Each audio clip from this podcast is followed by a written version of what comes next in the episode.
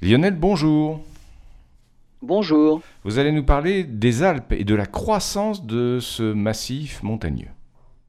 Absolument. L'imagerie par satellite a même révolutionné la géophysique. Alors en particulier dans la mesure de la vitesse d'élévation des chaînes de montagnes. Avec l'interférométrie radar depuis des satellites en orbite, il est possible de mesurer des mouvements de déplacement verticaux de l'ordre du millimètre par an, chose impossible par d'autres types de mesures. La chaîne des Alpes résulte de la collision, de la plaque africaine et de la plaque eurasienne.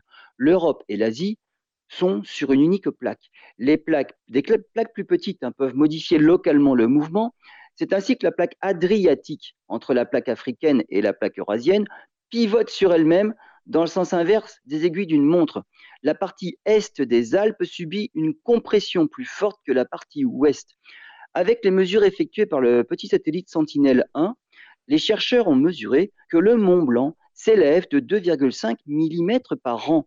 Les massifs du Pelvoux et de l'Argentière entre 0,7 et 2,5 mm par an.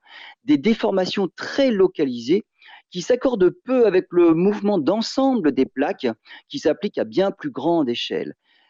Ils doivent donc comprendre ces mécanismes peut-être liés à la déglaciation et qui causent une sorte de rebond du sol.